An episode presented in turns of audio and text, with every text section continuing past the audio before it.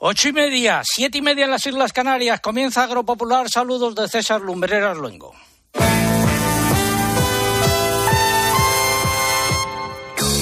César Lumbreras. Agropopular. Cope. Estar informado. Tomamos el relevo de Guillermo Vila y su equipo. Es la emisión correspondiente al 30 de julio de 2022. Estas son las siete noticias más importantes de la última semana. Los precios del aceite de oliva siguen disparados ya que la próxima campaña será muy corta, nos lo contará Álvaro Lavarría desde Oliostepa. La inflación se ha situado en España en el 10,8% en julio en tasa anual. Hacía 38 años, los mismos que ha cumplido Agropopular, que no se alcanzaba esta cifra.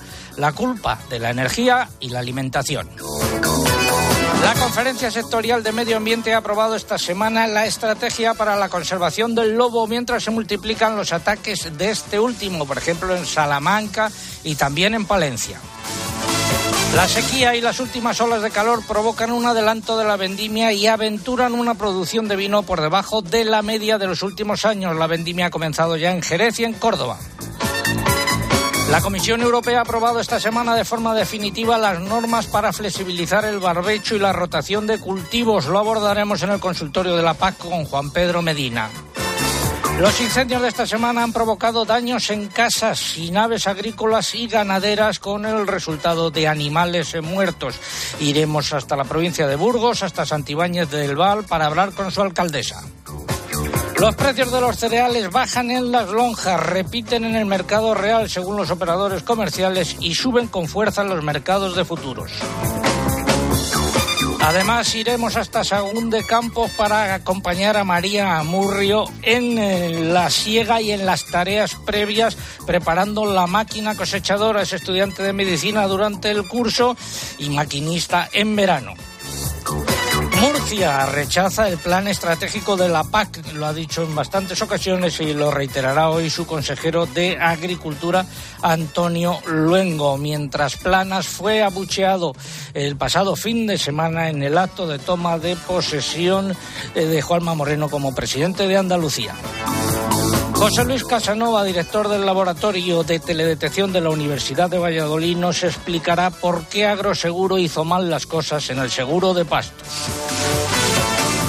Nuestra ruta hoy iremos a Puebla del Caramiñal eh, para conocer unas cabañas bioclimáticas hechas con madera procedente de las bateas de los mejillones.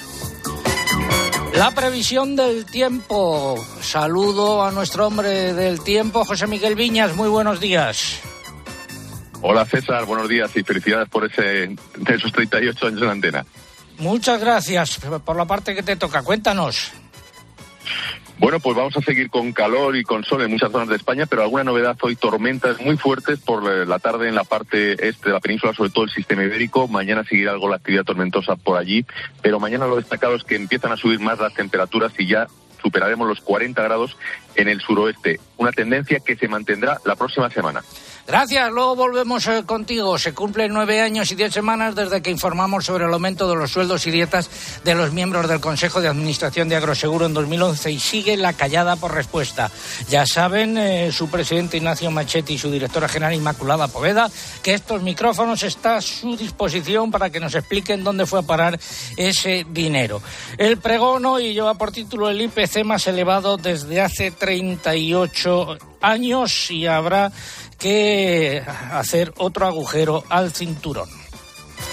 Agropopular ha cumplido este jueves 38 años eh, en antena. Hoy es la primera emisión de la temporada número 39. ¿Vendrán los mariachis a celebrarlo? Todo ello ha sido preparado por un equipo, los mariachis de Planas, todo ello ha sido preparado por un equipo compuesto por Maliruz Álava, Lucía Díaz, eh, María López, eh, Mari Carmen Crespo, Álvaro Sáez y Pilar Abad. En el control de sonido se encuentra Fernando de la Fuente y en el control central el caudillo Orihuela y es el momento de escuchar un consejo. ¡Qué verano! El verano de empezar de nuevo, de mirarnos cara a cara, de viajar libremente, de abrazarnos y disfrutar. ¿Cuánto necesitábamos esto? Este verano, Cristina López Slichting vive las vacaciones contigo. Y recuerda, el 3 de septiembre continúa el mejor entretenimiento los sábados y domingos de 10 de la mañana a 2 de la tarde. En fin de semana de Cope, ¿te lo vas a perder? Esta semana, el jueves en concreto, hemos cumplido 38 años en antena. Estamos, por lo tanto, de cumpleaños.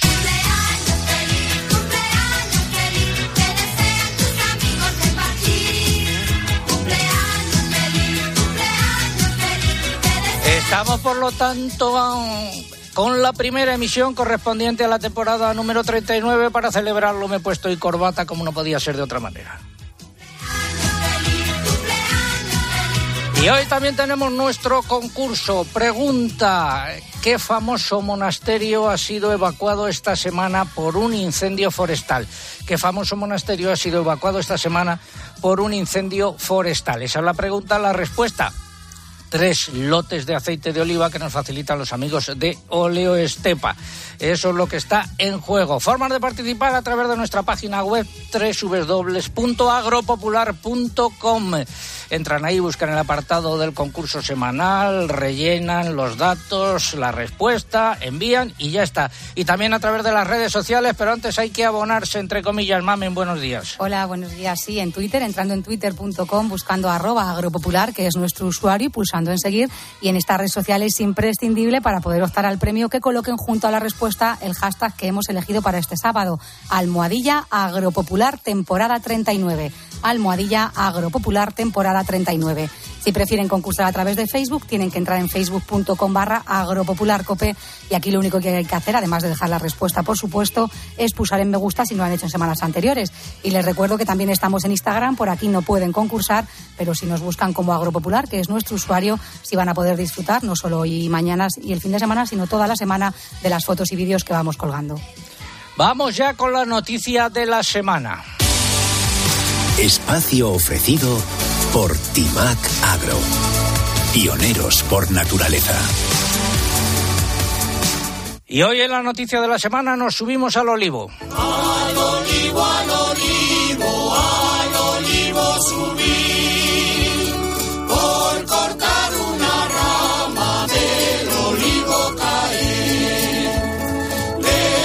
Precios del aceite de oliva han continuado subiendo esta semana y la próxima cosecha eh, de aceituna para molino se presenta muy corta y por lo tanto la producción de aceite de oliva. También vamos a analizarlo con don Álvaro Olavarría, gerente de la cooperativa de segundo grado Oleostepa. Muy buenos días, Álvaro. Eh, muy buenos días, don César, y felicitaciones por ese 38 aniversario. Muchas gracias. Eh, tienes el honor de participar en la primera emisión de la temporada 99, eh, de la temporada 39. Espero que esté durante muchos años más. Gracias. Vamos a ver qué ha pasado esta semana con los precios del aceite de oliva. Bueno, ¿qué es lo que está ocurriendo en el mercado en origen del, del aceite de oliva? Primero, que desde el inicio de la guerra de Ucrania, en los cuatro últimos meses, desde marzo a junio, hemos encadenado un extraordinario ritmo de comercialización de aceites. Hemos sacado una media de 154.000 toneladas eh, mensuales. Esto sumarían 617.000 toneladas, que es el 42% de la producción de este año.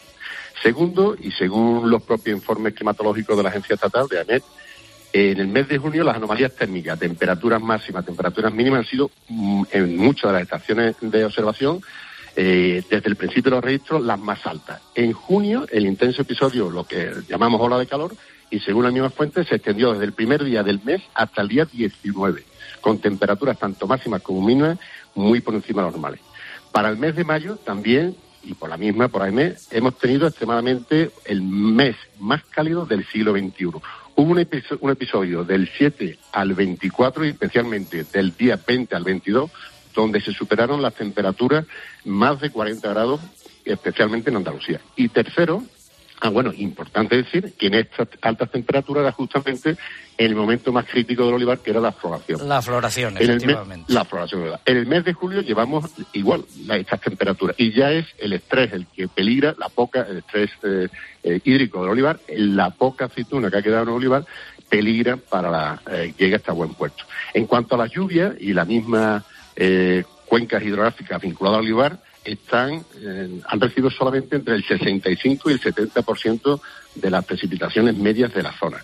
Y las reservas hidráulicas, ya sabemos que en general, vosotros lo repetís muchas veces, están por debajo del 45% y estas dos cuencas hidrográficas que he nombrado yo están por debajo del 30%. Quiere decir que las dotaciones de agua para los riegos pues también son menores y no hay posibilidad de regar lo que otros años ha hecho. Y acabo. Lo tercero, y ya es la puntilla de lo que está ocurriendo para eh, este resultado los precios en origen del aceite de oliva, son los primeros aforos en la producción que se está haciendo en estas eh, semanas y, días, y especialmente el que se llevó a cabo por la cooperativa eh, Confederación de Cooperativas Agrarias de España el pasado día 14, donde se considera que España difícilmente podrá alcanzar un millón de toneladas para el año que viene. Esto sería un 33% menos de cosecha.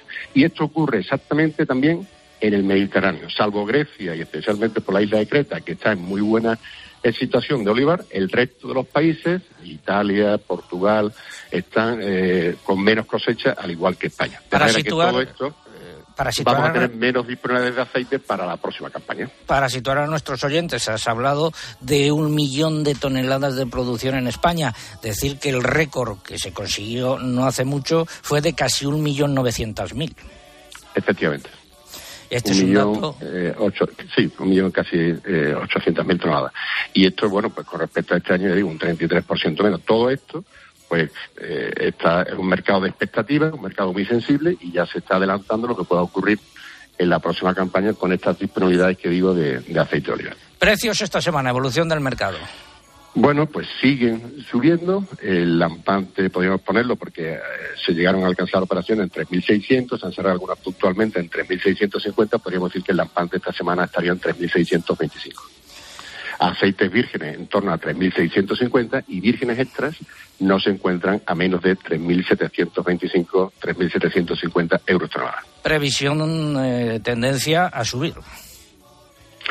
Mm, bueno, esto al final, oferta y demanda, ya veremos si todo esto hay que venderlo después. Hay que trasladar estos precios en origen a la distribución, al consumidor final, y hay que ver qué ocurre si se sigue o no manteniendo los ritmos de, consumo. De hecho, con datos de ANIRAC, de la Asociación Nacional de Envasadores, pues el acumulado que llevamos eh, como cierre al mes de, de junio, pues el aceite de oliva ha descendido en torno a un 5%, comparativo con el mismo periodo del año pasado. Bueno, Así que al final esta tiene la última palabra.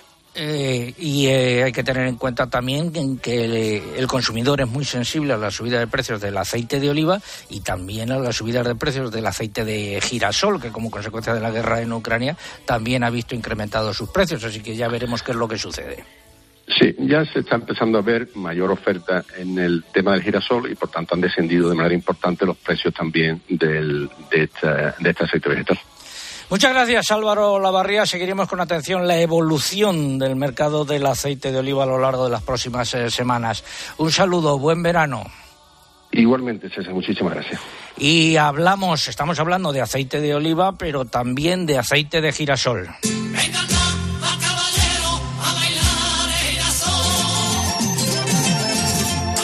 En Andalucía se ha recolectado ya el 70% de la pipa, se realizan operaciones de compra-venta y aparecen eh, las primeras cotizaciones. El girasol nacional ha vuelto a cotizar esta semana a precios que están claramente por debajo de los que se registran en países vecinos como Francia muy por debajo de los pagados por esta oleaginosa la pasada primavera, cuando la tonelada de pipa superaba los 900 euros. Desde Asaja se habían denunciado que no hay motivos que justifiquen estas bajas cotizaciones y que si los precios no acompañan, la situación es ruinosa para los productores que han tenido que afrontar su campaña más cara de la historia por los altos costes de producción. En cuanto a las siembras, se han sembrado 750.000 hectáreas de pipa de girasol 123.500 más que la pasada. No obstante, este incremento de la superficie no se verá acompañado por un aumento de la producción, puesto que la sequía y las olas de calor de junio y julio han afectado a los rendimientos que serán inferiores o que están siendo inferiores a los de la pasada campaña. Ha sido la noticia de la semana. Innovar es impulsar el sector hacia una nueva conciencia. Por eso hemos creado Innovavío la primera gama completa para una agricultura ecológica y rentable. Una solución integral pensada para agricultores como tú. Timac Agro. Pioneros por naturaleza. Ocho casi 45 minutos, siete 45 minutos en las Islas Canarias. Es el momento del consultorio de la PAC. Sentir que la innovación, la sostenibilidad y la digitalización son la agricultura del futuro. Es sentirse agro. En Agrobank queremos apoyar a las personas que transformáis el sector agroalimentario creando un gran ecosistema de innovación agro. Siente agro. La nueva era empieza contigo. Infórmate en caixabank.es. Eh, con la ventanilla. Si no te pilla la ventanilla, confesao.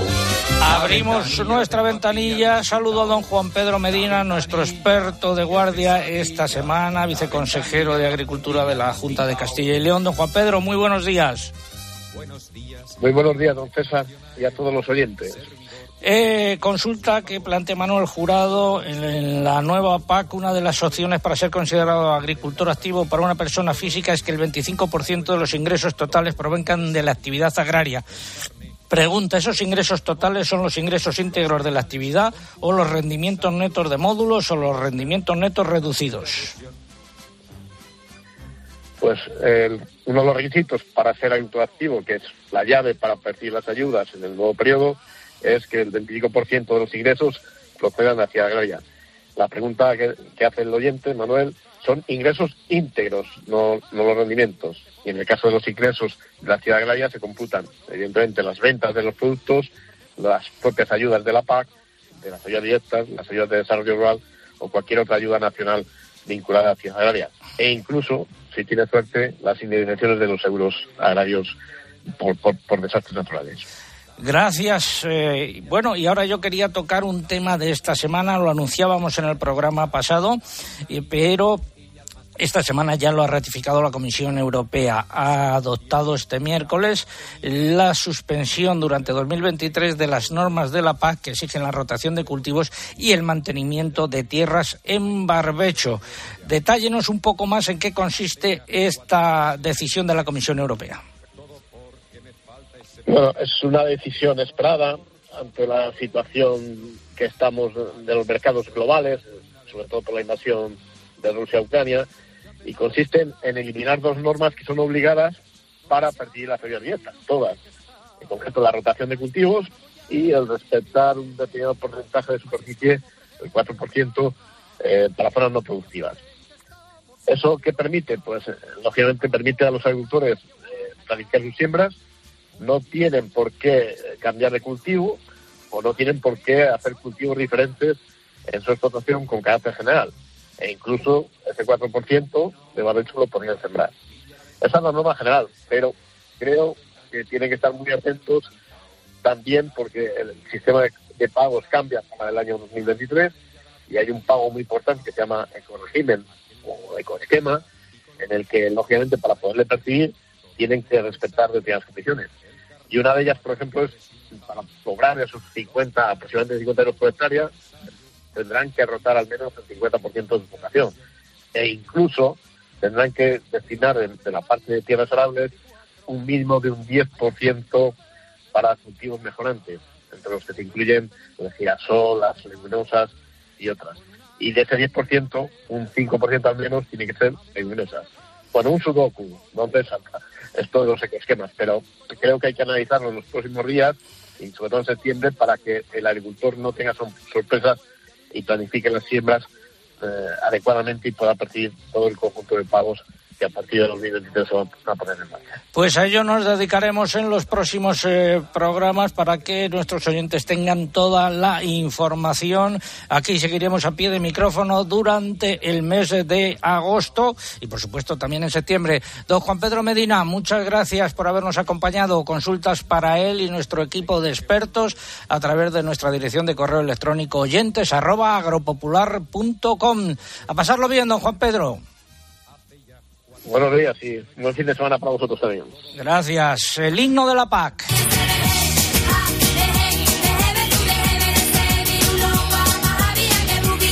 Decir que Asaja Córdoba ha presentado una queja a la Comisión Europea por la tramitación del plan estratégico de la PAC por parte del Gobierno de España, pues considera que tiene importantes errores formales en su tramitación. Según la organización, no respeta algunos plazos ni cumple los requisitos de transparencia a los que obligan los reglamentos comunitarios ni tampoco la Carta de Derechos Fundamentales de la Unión Europea.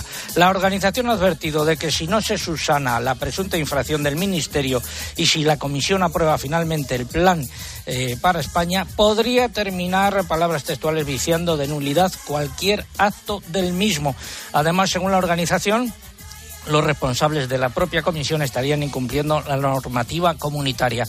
Y decir, por último, que el Ministerio de Agricultura ha iniciado esta semana el procedimiento de consulta pública del proyecto de Real Decreto en el que se establece la gobernanza del Plan Estratégico de la PAC en España, así como del proyecto de Real Decreto sobre gestión y control de las intervenciones del Plan Estratégico y otras ayudas de la PAC. Finalizamos así el consultorio de la PAC. Agrobank, la red de especialistas agrarios de CaixaBank, ha patrocinado este espacio.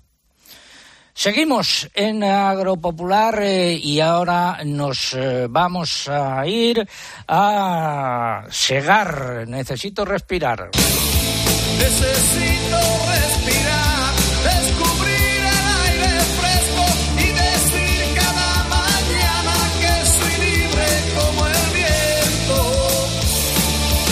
25 grados en el centro de Madrid. Vamos a saber qué temperatura más o menos o qué tiempo hace por donde está María Amurrio. María, muy buenos días. ¿Por dónde andas hoy? Hola, buenos días. Esta mañana estamos por Sagún. En tierras de León, ¿no?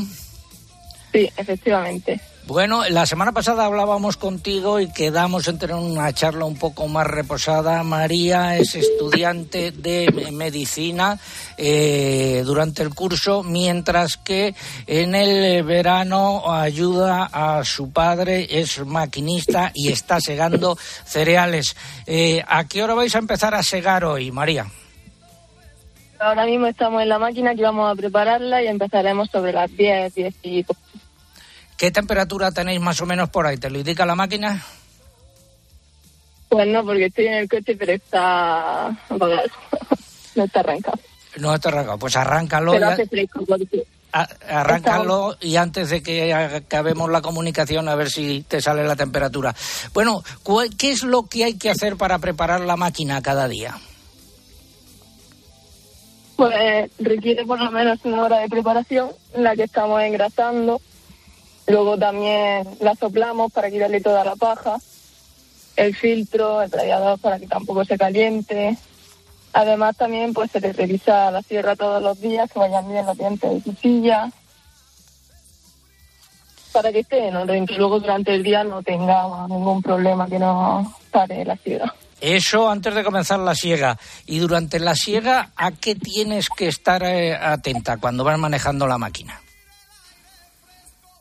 Pues ya solo a que recoja bien el grano, que no cojas piedras y que vayas dejando un buen reflejo. Y eh, hay que tener también cuidado eh, con los incendios, no provocar un incendio, ¿no? Claro, y más ahora. Ahora pues lo que procuramos es eso, vigilar mucho más todavía la sierra, que no haya ningún diente que vaya rozando, tener cuidado si vemos que hay piedras para que no vaya muy bajo, que tampoco vayan dando los patines mucho. Y la velocidad pues también la, la limitamos un poco para que tampoco haya mucho roce. Oye, eh, después de acabar la siega, ¿qué, ¿qué tareas tenéis que hacer con la máquina? Pues ahí es cuando se revisa todo, pero más a grandes rasgos, lo que las reparaciones que requieren mayor tiempo, todas las correas, que hay que cambiar algo del grupo, de que viene siendo reparaciones que a lo mejor habría ¿Cuántas horas echas cada día en esta época? María, ¿cuántas horas echas eh, cada día? No sabemos qué es lo que está pasando con el, eh, con el eh, teléfono. Eh, a ver si podemos recuperar esa comunicación. Estamos hablando con María Amurrio, que está cosechando en tierras de León, en Sagún. La cosecha de cereales de otoño-invierno alcanzará este año los 14,3 millones de toneladas, según la segunda estimación de cooperativas agroalimentarias de España. Esta cifra, de confirmarse, supondría una merma de casi 5,9 millones de toneladas respecto al año pasado. María, ¿estás ahí? Sí. A ver, si ahora te escuchamos eh, mejor. Eh, te preguntaba, tú que durante el curso eh, estudias medicina, ¿qué curso haces? He terminado cuarto este año, el año que viene haré quinto. Eh, ¿Y cómo te dio ya desde pequeña, no? Por, por ayudar a tu padre, por manejar las cosechadoras. Sí, a mí siempre me han gustado mucho los vehículos y estar con mi padre.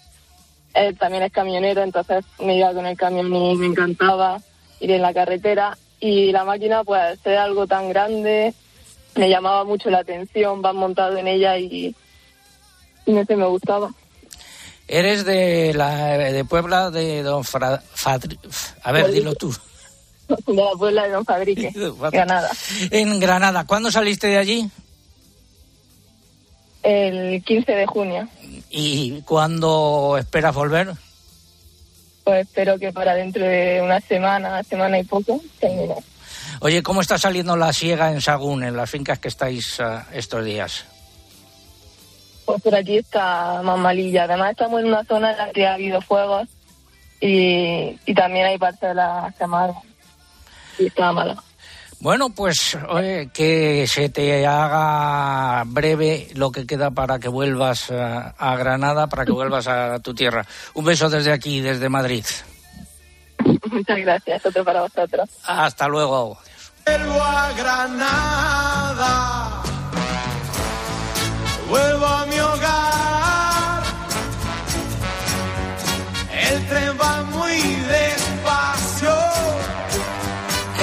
Estamos en Agro Popular en directo, primera emisión de la temporada número 39. Vamos ahora con la publicidad local. La gente duerme.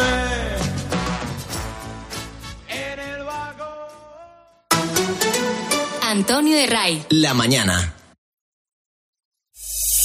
Escuchas Cope. Y recuerda, la mejor experiencia y el mejor sonido solo los encuentras en cope.es y en la aplicación móvil. Descárgatela. Hola, soy Salvador Dalí. Y si además de avanzar en inteligencia artificial, investigamos más nuestra inteligencia natural, quizás así podamos vencer enfermedades como la que yo sufrí, el Parkinson. Apoyemos la investigación en enfermedades neurodegenerativas. Entra en fundacionreinasofía.es. Protección. Ayuda para que una persona o cosa estén en buenas condiciones. En Alquiler Seguro somos especialistas en ofrecer protección a propietarios. Tenemos a tu inquilino perfecto y te garantizamos el cobro puntual de las rentas el día 5 de cada mes, manteniendo el 0% de morosidad. Infórmate en alquilerseguro.es. Alquiler Seguro. Protección a propietarios. El año pasado murieron más de 100 personas atropelladas en las carreteras españolas, muchas de ellas en verano. Algunas por cruzar en lugares indebidos, otras por imprudencias del conductor u otras por no llevar los elementos reflectantes. Pero no somos conscientes de ello a no ser que sea un hermano o, bueno, alguien famoso.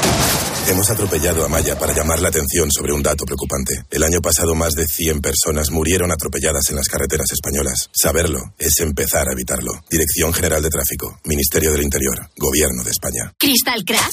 Crystal Box. Crystal Crack. Crystal Box. Si la luna de tu coche hace crack, ven a Crystal Box. Nos ocupamos de todo con tu seguro para que la reparación de tu luna no te cueste nada. Y ahora, por cambiar o reparar el parabrisas de tu coche, llévate gratis un destornillador de batería con accesorios. Llama al 926 2600 o entra en crystalbox.es. ¿Tú te has hecho algo? Sí, cuidar mi piel. Mira. Colacel Antiox. Eh, ¿Cenamos y me cuentas? Colacel Antiox, con colágeno de alta absorción, antioxidantes, ácido hialurónico y vitamina C, que contribuye a la formación de colágeno para el funcionamiento normal de la piel. Colacel Antiox es mucho más que colágeno. De laboratorios. Mundo Natural. Consulta a tu farmacéutico dietista y en parafarmaciamundonatural.es.